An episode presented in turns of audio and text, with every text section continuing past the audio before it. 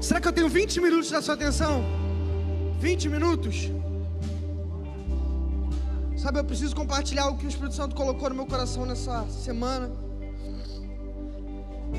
Quero ler com você Lucas capítulo 1, a partir do versículo 5.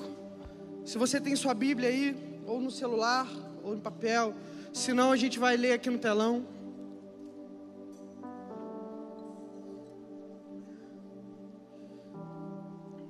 Deus. Sabe, o Espírito Santo já fez muita coisa aqui nessa noite. Quem aqui já recebeu um toque? Quem aqui já está sentindo algo diferente dentro de você? Eu acho que a gente acabasse o culto agora, todo mundo já ia cheio para casa, mas eu creio que ainda existe uma porção, amém? Eu creio que existe ainda uma porção que vai ser liberada sobre nós nessa noite através dessa palavra. Sabe, essa palavra me despertou essa semana, ela me mexeu comigo durante essa semana, e eu espero que ela possa mexer com você hoje também, amém? É uma palavra que não vem de mim, não vem do meu entendimento, mas foi Deus que trouxe, amém? Vamos lá, Lucas 1, a partir do versículo 20. A Bíblia diz assim: No tempo de Herodes, rei da Judéia, havia um sacerdote chamado Zacarias, que pertencia ao grupo sacerdotal de Abias. Isabel, sua mulher, também era descendente de Arão.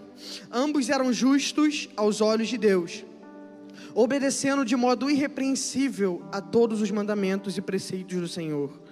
Mas eles não tinham filhos, porque Isabel era estéril. Repete comigo, porque Isabel era estéril. E ambos eram de idade avançada. Certa vez, estando de serviço o seu grupo, Zacarias estava servindo como sacerdote diante de Deus. E ele foi escolhido então por sorteio, de acordo com o costume do sacerdócio, para entrar no santuário do Senhor e oferecer incenso. Chegando a hora de oferecer incenso, o povo todo estava orando do lado de fora. Então o anjo do Senhor apareceu a Zacarias à direita do altar do incenso. Quando Zacarias o viu, perturbou-se e foi dominado pelo medo. Mas o anjo lhe disse: Não tenha medo, Zacarias. Sua oração foi ouvida. Isabel, sua mulher, dará a você um filho, e você lhe dará o nome de João. Ele será motivo de prazer e de alegria para você, e muitos se alegrarão por causa do nascimento dele, pois será grande aos olhos do Senhor.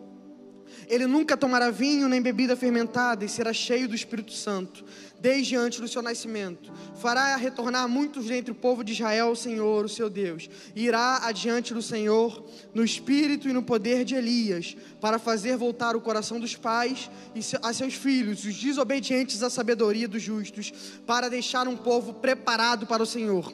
Zacarias perguntou ao anjo: Como pode ter certeza disso? Sou velho e minha mulher é de idade avançada.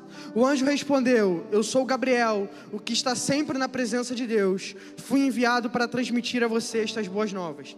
Agora você ficará mudo, não poderá falar até o dia que isso acontecer, porque não acreditou em minhas palavras que se cumprirão no tempo oportuno. Agora, por favor, pode pular para o versículo 26.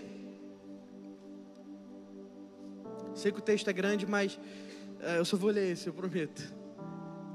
No sexto mês, Deus enviou o anjo Gabriel a Nazaré, cidade da Galileia, a uma virgem prometida em casamento, certo homem chamado José, descendente de Davi. O nome da virgem era Maria.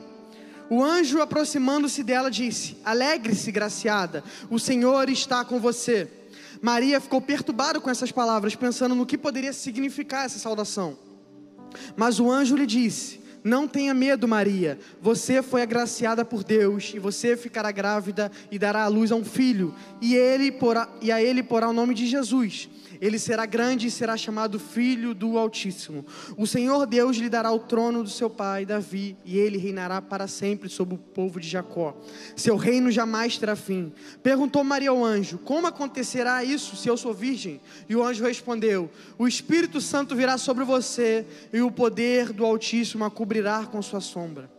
Assim, aquele que há de nascer será chamado Santo, Filho de Deus. Também Isabel, sua, parentela, sua parenta, terá um filho da velhice. Aquela que diziam ser estéril já está no seu sexto mês de gestação, pois nada é impossível para Deus. Respondeu Maria, eu quero que essa parte você leia comigo. No 3, 1, 2, 3. Sou serva do Senhor, e que aconteça comigo conforme a tua palavra. Então o anjo a deixou. Sabe, eu não sei você, mas lendo as histórias na Bíblia, lendo as histórias dos grandes homens de Deus, e observando o padrão que Deus usa para escolher um homem para usá-lo, a gente percebe então que na verdade o padrão de Deus para levantar um homem é que não existe um padrão. O padrão de Deus para levantar alguém para usar é que não existe um padrão. Na verdade, se a gente parar para observar, existe uma semelhança entre eles. Todos eles, se você parar para reparar, humanamente falando, eles seriam as últimas pessoas que qualquer um de nós escolheríamos para ser usados por Deus. Todos eles, pode pegar no Velho Testamento, no Novo Testamento, todos eles você vai ver um defeito ou vários defeitos que você pode apontar e falar: é impossível que essa pessoa seja usada por Deus. Em algumas passagens, essa pessoa talvez é pequena demais para lutar uma guerra. Talvez outro texto, o exército é pequeno demais para vencer um outro exército maior.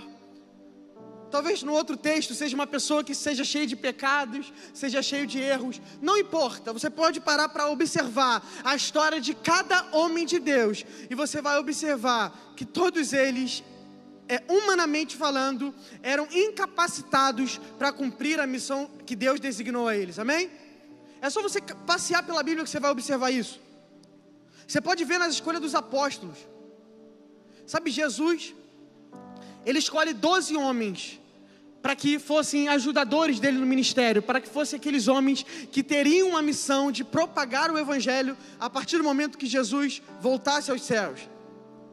Sabe, eu não sei você, mas para mim isso é uma missão muito para alguém muito importante, amém? Se eu escolhesse 12 pessoas para que quando eu morresse elas continuassem a cumprir aquilo que eu entendo que é a coisa mais importante que existe, eu escolheria muito bem esses homens. Mas a gente vai observar que Jesus ele não usa muito um padrão humano para escolher. É só você parar para observar cada um dos doze apóstolos, todos eles, Pedro era um pescador arrogante, um outro era um cobrador de impostos, todos eles eram homens cheios de pecado, eram homens que talvez não conheciam muito da Bíblia, eram homens que talvez não eram muito letrados, eram homens ignorantes, eram homens cheios de falha. Mas Jesus decidiu entregar na mão desses doze homens falhos o ministério mais importante de todos. É muito louco isso, pode reparar. Dos doze não tem um perfeito. Todos eles têm um passado, todos eles têm uma história, todos eles é cheio de defeito, cheio de falhas. E aí depois vem em Atos outros homens de Deus se levantando. E é engraçado porque talvez, que, talvez se a gente parar para pensar, o único homem que tinha um passado ou um histórico é, eclesiástico ou um histórico talvez sacerdotal, alguém que era apresentável, a única pessoa era Paulo. A Bíblia diz que Paulo, ele era um fariseu dos fariseus. Sabe, eu não sou a melhor pessoa para falar sobre isso, tem alguns professores do carisma aqui na minha frente, fico até com vergonha. Mas Paulo, ele era um homem, cara, que era naquela cultura judaica, para os judeus, ele era um homem, sabe, que ele quase terceira pessoa da Trindade, assim, a quarta pessoa da Trindade, a terceira existe. Paulo era um homem, cara, excepcional, ele sabia das palavras. A Bíblia diz que Paulo, ele fez escola com Gamaliel, que era o cara mais top de todos, era tipo você fazer a melhor faculdade de todas na, naquela época judaica. Só que é muito engraçado, porque Paulo, na verdade, ele é conhecido como apóstolo dos gentios. E eu estava parando para pensar sobre isso. Sabe, Paulo pregou para judeus, sim, Paulo converteu os judeus, mas o foco do maior, a maior foco do ministério de Paulo era para os gentios. Como assim? Eram para pessoas que o título de Paulo não queria dizer nada. Ele era um homem muito importante para os judeus. Ele era um homem muito famoso na cultura judaica, mas Deus envia ele para os gentios. É igual eu chegar ali no banco e eu, pô, posso furar fila que eu sou pastor? Que daí que você é pastor? Talvez você pode sentar lá na primeira fileira no, no, no culto, no máximo. Aqui não tem nada disso. É tipo isso. É um homem que era muito importante para uma parte da sociedade, mas Deus de propósito envia ele para outra, porque lá nos gentios o título dele não fazia diferença nenhuma.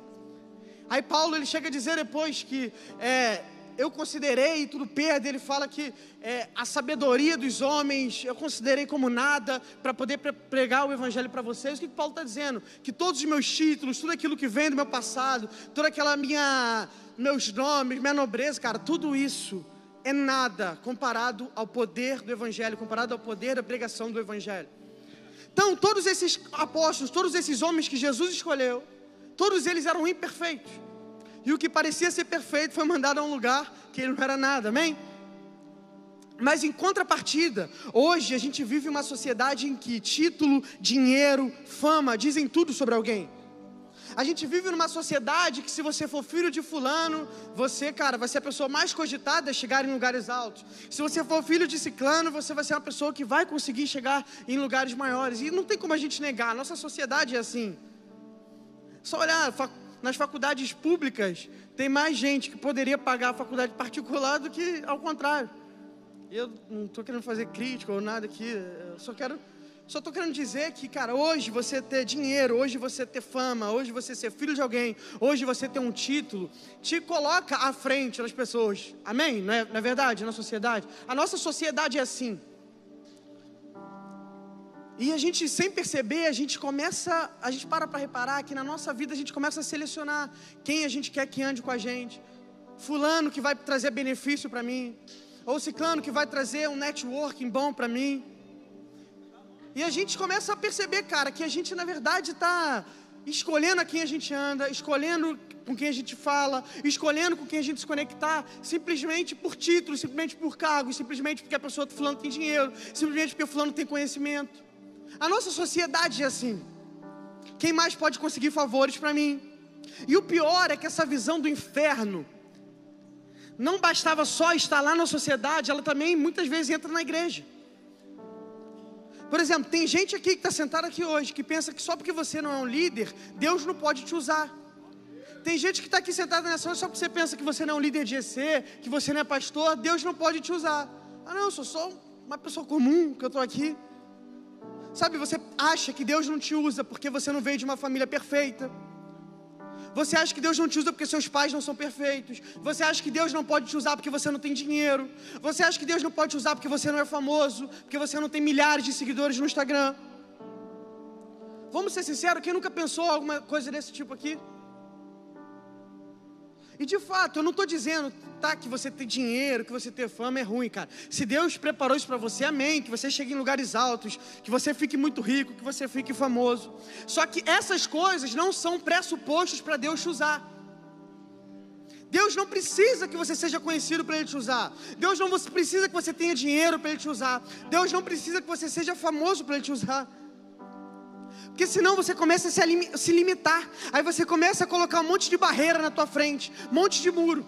Você recebeu uma palavra de Deus, mas aí você começa a pensar naturalmente falando, cara, acho que não. Eu, filho de Dona Jacira, filho do seu Eduardo, pedreiro, Deus vai me usar. Eu tenho aqui 420 seguidores no Instagram, 25 visualizações no Stories. Como é que eu vou visualizar? Como é que eu vou Deus vai me usar para falar com alguém, cara? Mas você não pode se esquecer, e nessa noite eu venho aqui para te lembrar que você não vive o padrão do mundo. Lá fora é assim, lá fora você precisa ter, você precisa ser, infelizmente. Mas aqui dentro, todos somos iguais, todos somos filhos de Deus. Todos estamos passivos a Deus nos usar, todos estamos passivos a Deus nos corrigir. Agora você vive o padrão do reino, irmão. E lá fora, o padrão é que você precisa ser alguém. Mas o padrão do reino é: eu não preciso ser ninguém, porque o eu sou já vive dentro de mim. Eu não preciso querer ser ninguém, porque o eu sou, o grande eu sou, o Senhor que criou céus e terra, Ele habita dentro de mim. O que, que é fama? O que, que é dinheiro? O que, que é título? O que, que é nobreza perto disso? O Senhor dos Senhores mora dentro de você. Sabe, para Deus não importa de quem você é filho, não importa se você é líder, se você é pastor, se você é apóstolo, se você é presbítero. Se Deus decidir te usar, irmão, nada nem ninguém é capaz de te impedir. Se Deus decidir te levantar, nada nem ninguém é capaz de impedir o que Ele quer fazer na sua vida. Quer ver, cara? Eu comecei lendo esse texto, porque é engraçado, porque esses dois textos, eles têm algo muito semelhante. A gente acabou de ler no mesmo capítulo dois textos diferentes, duas histórias diferentes. Nas duas, um é Zacarias recebendo uma visita do anjo Gabriel, dizendo que ele teria um filho, amém? Na segunda história, a visita do mesmo anjo, agora dizendo para Maria que ela, teria, que ela teria um filho, amém? Histórias muito parecidas. Primeiro, Zacarias recebe a notícia que Deus daria um filho a ele. Segundo, Maria recebe essa notícia. Sabe? E a gente começa a reparar as semelhanças. Em, ambos, em ambas histórias, um anjo aparece, amém? Anjo chamado Gabriel. Nas duas histórias, eles recebem o mesmo recado de que eles teriam um filho. E nas duas histórias, era biologicamente, cientificamente, medicinicamente impossível que acontecesse. Amém? Uma mulher era estéril, a outra era virgem. Mas ao mesmo tempo que existem semelhanças muito grandes nesse texto, existem duas diferen... existem algumas diferenças bizarras também. Primeira diferença, óbvio, quem estava recebendo a palavra. Primeiro, quem estava recebendo a palavra era Zacarias, no segundo, Maria. Outra diferença, e é nessa que eu quero trazer foco hoje, a forma em que a palavra foi recebida. Olha isso, cara. No primeiro texto, a Bíblia narra a história de Zacarias. E deixa eu te contar um pouco sobre quem era Zacarias. Zacarias era um sacerdote. Zacarias era alguém que o trabalho dele era cuidar do templo, era cuidar das coisas de Deus, era trabalhar para Deus, era trabalhar no templo. Ou seja, o homem de Deus naquela época. Aí a gente começa mais fundo. Para Zacarias ser um sacerdote, ele tinha que vir de uma família sacerdotal. Estou errado, professor Maia? Estou errado? Ele tinha que ser filho de um sacerdote para ele ser sacerdote também, porque você não escolhia ser, era uma linhagem. Ele, então ele vinha de uma família importante na sociedade, amém? Então Zacarias era alguém importante, não só alguém importante, ele era filho de pessoa importante. Zacarias, ele era conhecido como todo mundo, como homem de Deus. Como homem que tinha conhecimento da lei, como homem que tinha conhecimento da palavra, como homem de fé. Ou seja, Zacarias era um homem considerado muito importante na época. Aquele homem que a gente olha e fala: Uau, Deus usa esse cara. Uau, que cara incrível, Deus usa ele, cara. Esse homem é de Deus. E agora na outra história, Maria. E quem era Maria?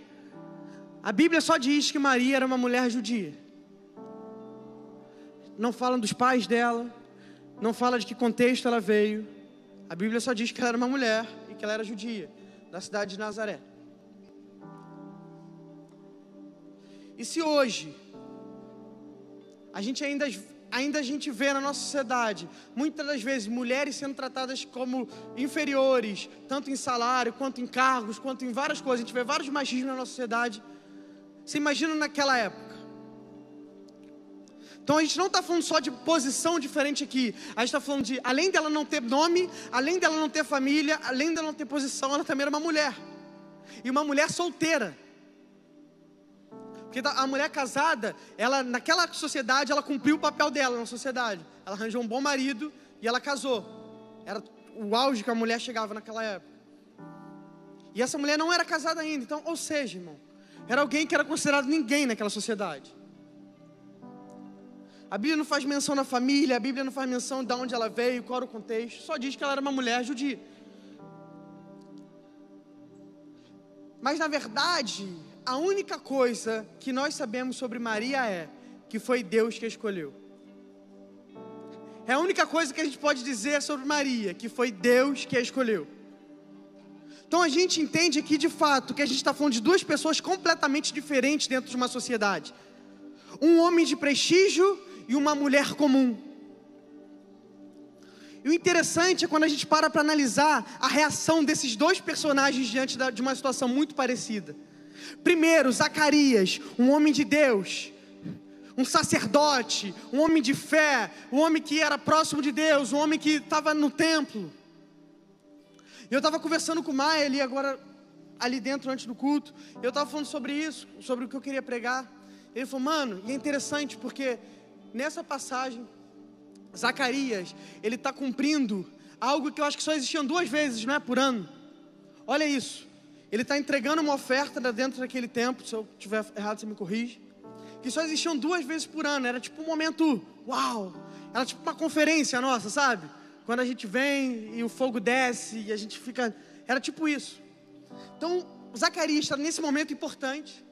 Está dentro do templo, ele está oferecendo uma, é, aquele sacrifício, aquele incenso. Zacarias está naquele ambiente.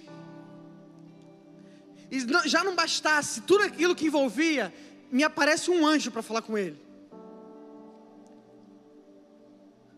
E a Bíblia diz que Zacarias e a mulher dele oravam há anos por um, por um filho. A Bíblia diz que há anos eles oravam para ter um filho. Ou seja, Zacarias está naquele momento importante. Aparece um anjo para ele. E diz que, que, esse anjo diz que vai cumprir na vida de Zacarias o que ele vem orado há muito tempo. E a Bíblia diz: qual foi a reação de Zacarias? Ele não acreditou. Um homem de Deus, um homem de título, um homem importante, um homem que todo mundo considerava um homem de fé, um homem relevante. Diante de uma palavra de Deus, ele duvidou. E quantas vezes nós não estamos exatamente assim? A gente passa um tempão orando por algo. A gente perde noites, madrugadas orando. A gente fica anos entrando no nosso secreto orando por algumas coisas. E quando essas coisas parecem que vão acontecer, a gente duvida.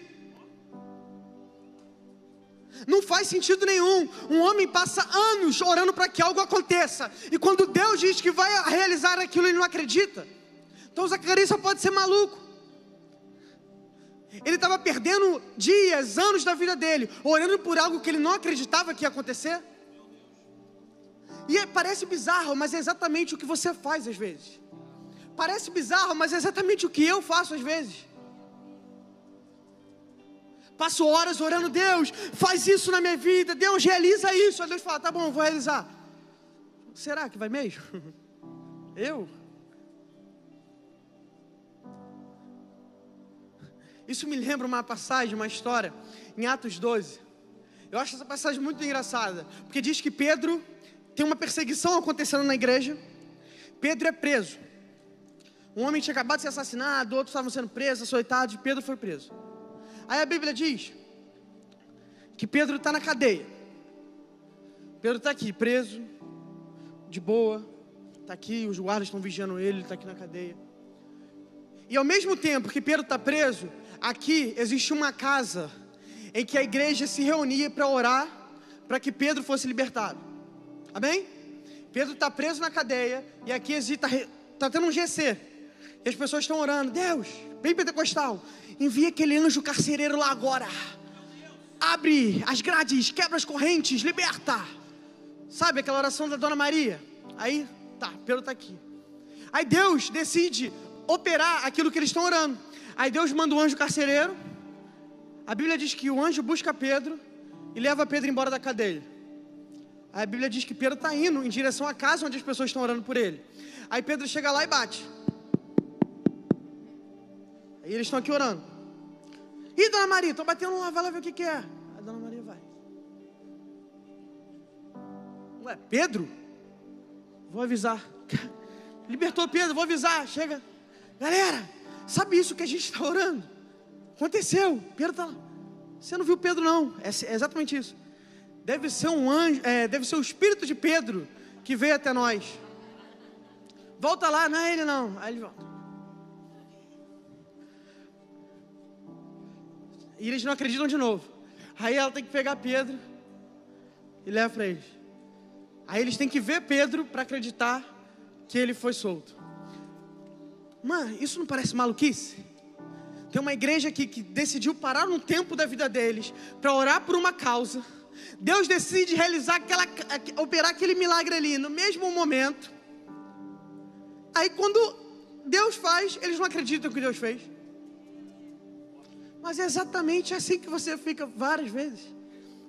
Você está aqui orando, se desgastando. Deus faz isso, Deus faz aquilo, Deus opera. Aí Deus decide: vou ouvir esse camarada aí. Aí quando Pedro é solto, você não acredita. Não, deve ser o espírito de Pedro, você estava vendo errado. Quantas coisas, cara, quantos propósitos de oração que a gente colocou. Só que se você às vezes sondar seu coração, nem você mesmo acredita nisso que você está orando. Nem você acredita nisso que você está pedindo. E, cara, indo mais a fundo ainda, Zacarias, por ser um sacerdote, ele conhecia muito bem das leis, ele conhecia muito bem da, da palavra. Zacarias conhecia cada história. Zacarias conhecia o Velho Testamento de cor. Zacarias viu Deus dando um filho para Abraão na velhice, quando a esposa de Abraão não podia ter filho. Deus viu, é, Zacarias viu na, na Bíblia, na, na história, José nascendo, sendo que a mãe de José também não podia ter filhos. Zacarias leu sobre Ana, que orava para ter um filho, e Deus, que era estéreo, e Deus decidiu dar um filho para Ana. Zacarias conhecia cada uma dessas histórias, mas não acreditava que era possível acontecer na vida dele. E aqui a gente vê uma diferença muito clara em conhecer as Escrituras e crer nelas. É diferente você conhecer tudo que Deus pode fazer na sua vida do que acreditar que Ele realmente pode. Sabe, deixa eu te dizer uma coisa: tem muita gente que está aqui nessa noite que você até acredita que Deus pode fazer, mas só na vida do outro. Deus cura, mas o outro. Deus usa, mas o outro. Deus opera milagre, mas na vida do outro, na minha não. Era exatamente o que Zacarias estava passando para Deus. Deus fez sim na vida de Abraão, Deus fez sim na vida de Isaac, de Jacó, Deus fez na vida de Ana, Deus fez na vida de cada um daqueles homens. Mas você vai fazer na minha? Tá doido, minha mulher é estéreo. Então Zacarias, um homem de muito prestígio, um homem de Deus, um homem famoso, recebe uma palavra de Deus e faz o quê? Duvida. Aí agora vem Maria. Maria, a mulher judia, filha de ninguém, casado com outro ninguém, que ninguém sabe quem é, uma mulher comum, recebe uma palavra que é muito semelhante, mas na verdade, se a gente observar, é ainda mais difícil que acontecer, porque eu já vi muita mulher estéreo tendo filho. Talita mesmo, ela tinha dificuldade de engravidar. A medicina falava que ela não podia engravidar. Ali, ó, no colo dela. Eu já vi várias vezes, eu já vi várias pessoas que não podiam engravidar e teve filhos. Foi o que eu falei, na própria, na própria história dos judeus existiram diversos casos que isso aconteceu. Então é difícil, amém? Uma mulher estéreo voltar a ter, ter é, poder gerar. A gente sabe que é milagre, mas a gente já viu acontecer várias vezes. Agora, mulher virgem tendo filho, ele nunca tinha lido, eles nunca tinham visto. Zacarias tinha diversos testemunhos para que ele apegasse que aquilo fosse verdade na vida dele, mas Maria nunca ouviu nada parecido. Zacarias tinha diversas histórias em que ele podia se agarrar, que ele que podia inspirar fé nele. Maria nunca viu, nem ouviu, nem ninguém na terra tinha ouvido uma mulher que era virgem tendo filho. Aí essa mulher recebe essa palavra, e eu preciso ler isso de novo. E olha a reação dela. A Maria, a filha de ninguém, a desconhecida, está no meio de todo mundo aí, mas que um anjo decide aparecer a ela e diz que ela é agraciada e diz que ela vai ter um filho. Aí olha a resposta dela, Lucas 1, a partir do versículo 34. Olha o que a Bíblia diz. Perguntou Maria ao anjo: Como acontecerá isso se sou virgem? Beleza? Tá Está no direito de perguntar, né? Porque você está falando, eu vou ter um filho, mas o que você quer que eu faça, né? Não. Como isso vai acontecer se eu sou virgem? E o anjo respondeu: O Espírito Santo virá sobre você e o poder do Altíssimo a cobrirá com sua sombra. Assim, aquele que há de nascer será chamado de Santo, Filho de Deus. Também Isabel, sua parenta, terá um filho na velhice. Aquela que diziam ser estéreo já está em seu sexto mês de gestação, pois nada é impossível para Deus. E aí Maria responde: eu sou serva do Senhor, que aconteça comigo conforme a tua palavra. Sou serva do Senhor, que aconteça comigo conforme a sua palavra. Essa foi a resposta de Maria. Maria tinha motivos de sobra para ficar 12 horas lá falando com o anjo. Tem certeza que sou eu? Não, você está brincando, eu? Você não sabe, não sou filho de ninguém. Não, como é que você vai, como é que eu vou ter luz, ter a luz virgem?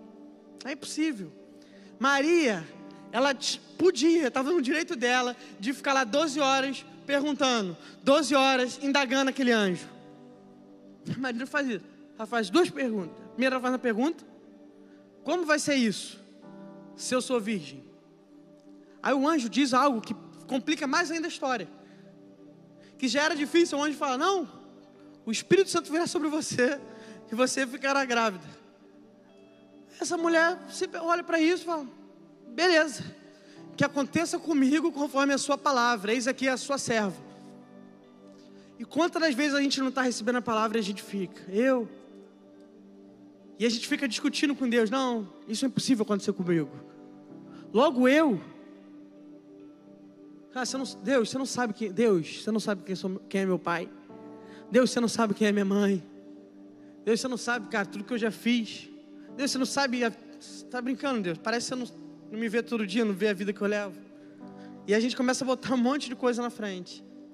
Aí Maria, que tinha muito mais motivo que todo mundo aqui para duvidar, ela fala: então que aconteça comigo conforme a sua vontade, conforme a sua palavra. Repara como tem sido a sua reação mediante as palavras que Deus tem liberado sobre a sua vida. Será que você está perdendo tempo discutindo, perdendo tempo tentando entender a lógica, perdendo tempo entendendo como vai acontecer? Ou será que você está se colocando disponível? Eis aqui, Senhor, o seu servo. Faz comigo conforme a sua vontade.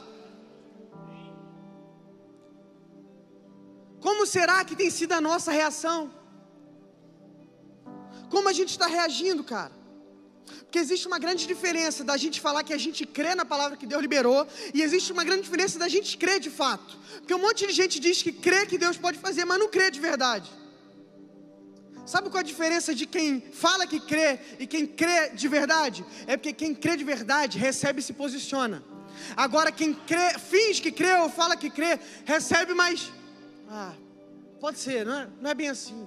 O crente que recebeu a palavra de Deus e crê, acredita que aquilo pode acontecer, pode ter certeza, pode observar, ele vai se posicionar na hora.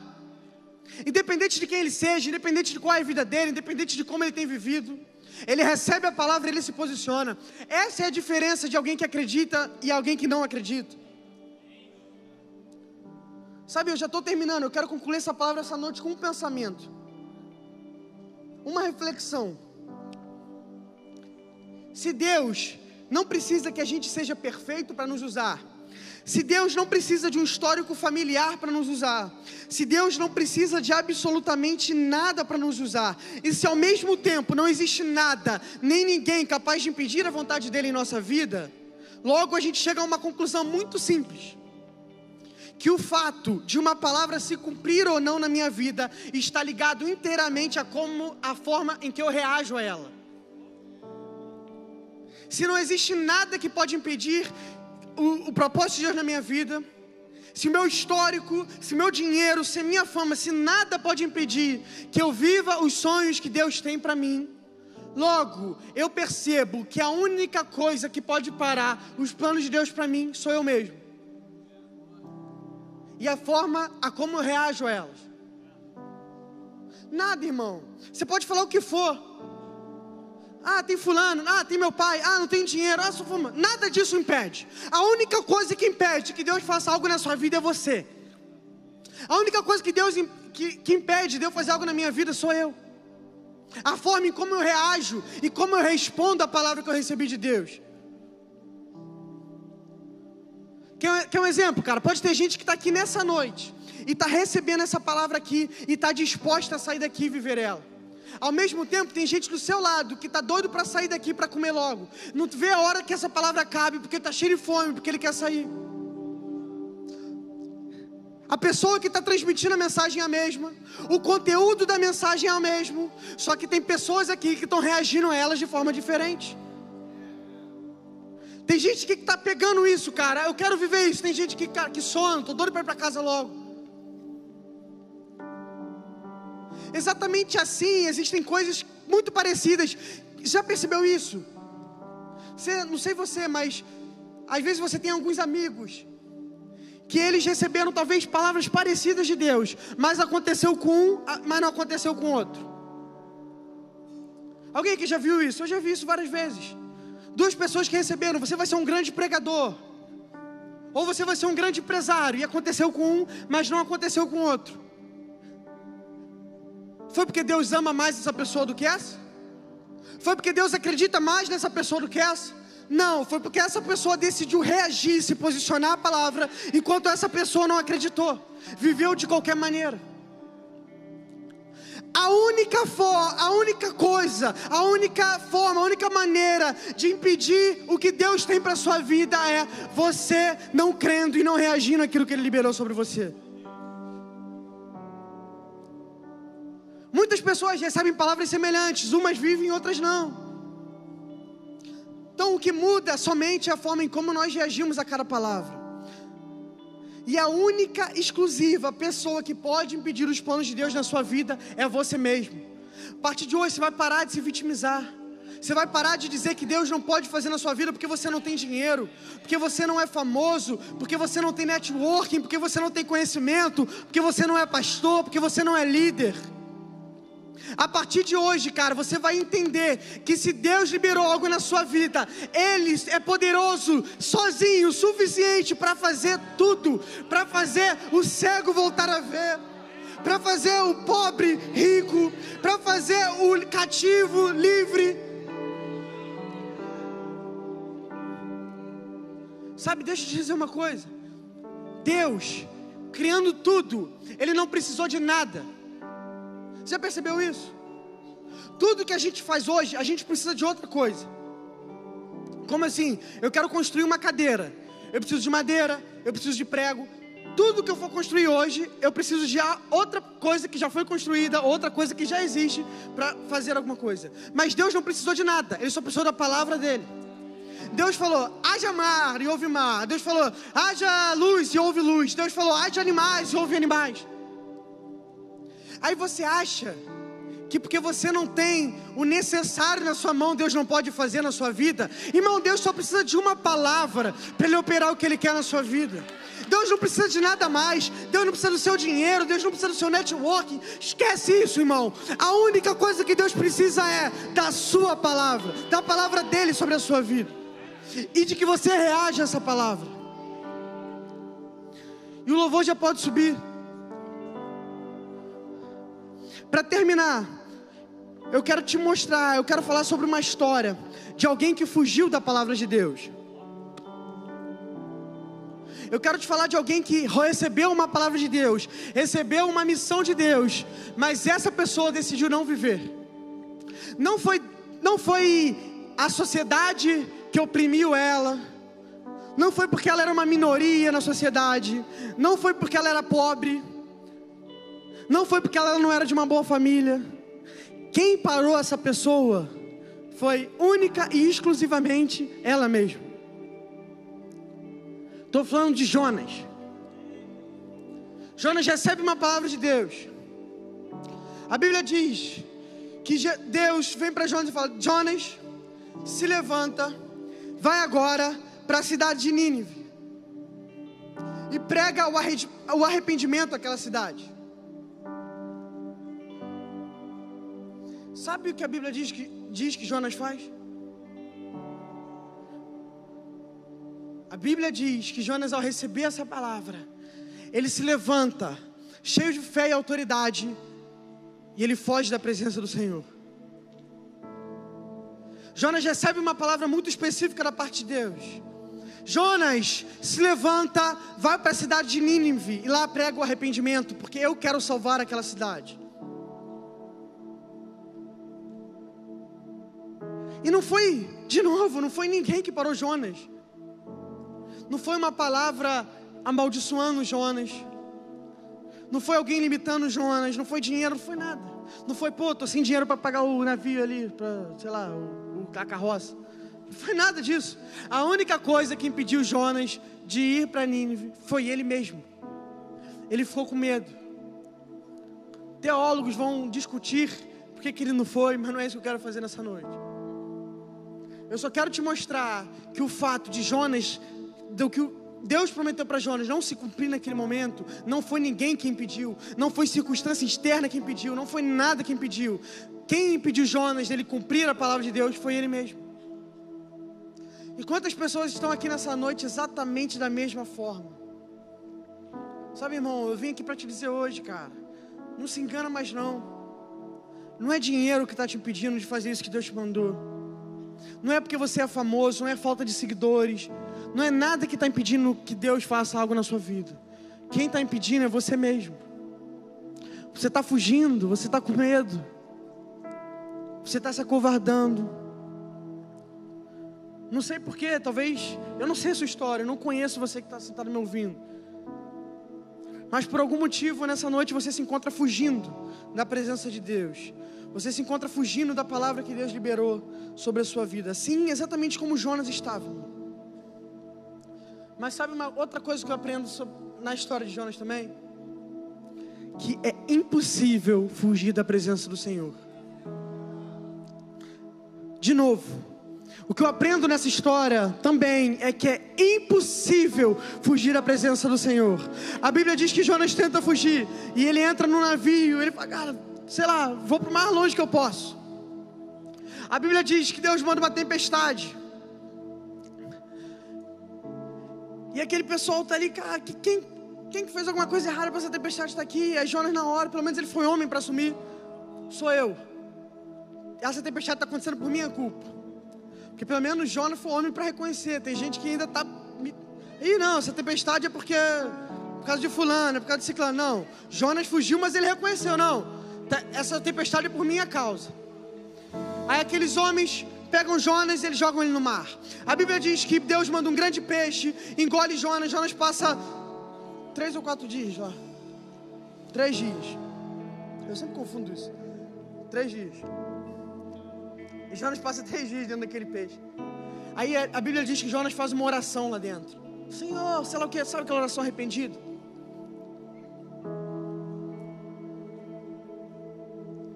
Aí a Bíblia diz que aquele peixe vai lá, cospe Jonas.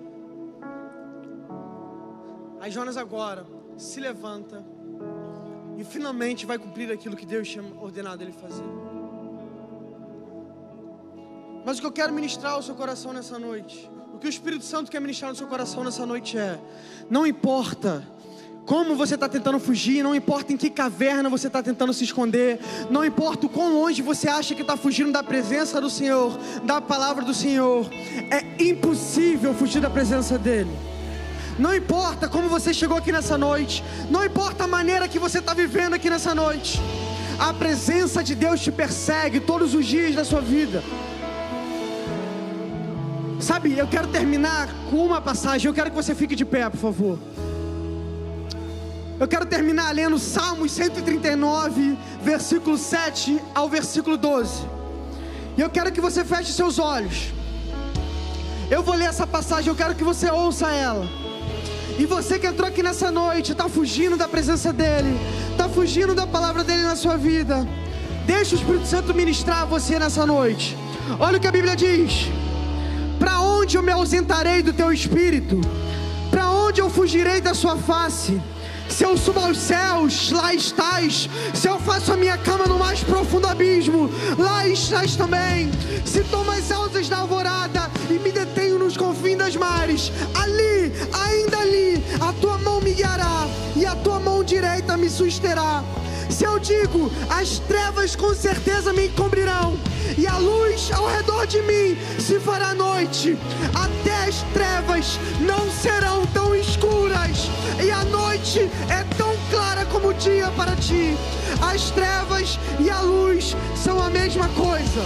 Irmão, deixa eu te dizer uma coisa: não importa para onde você tem tentado fugir, se você tem subido, se você tem descido, se você tem se escondido, a presença de Deus te acha nessa noite. A presença do Espírito Santo de Deus te envolve nessa noite. Eu quero que você feche seus olhos nesse momento.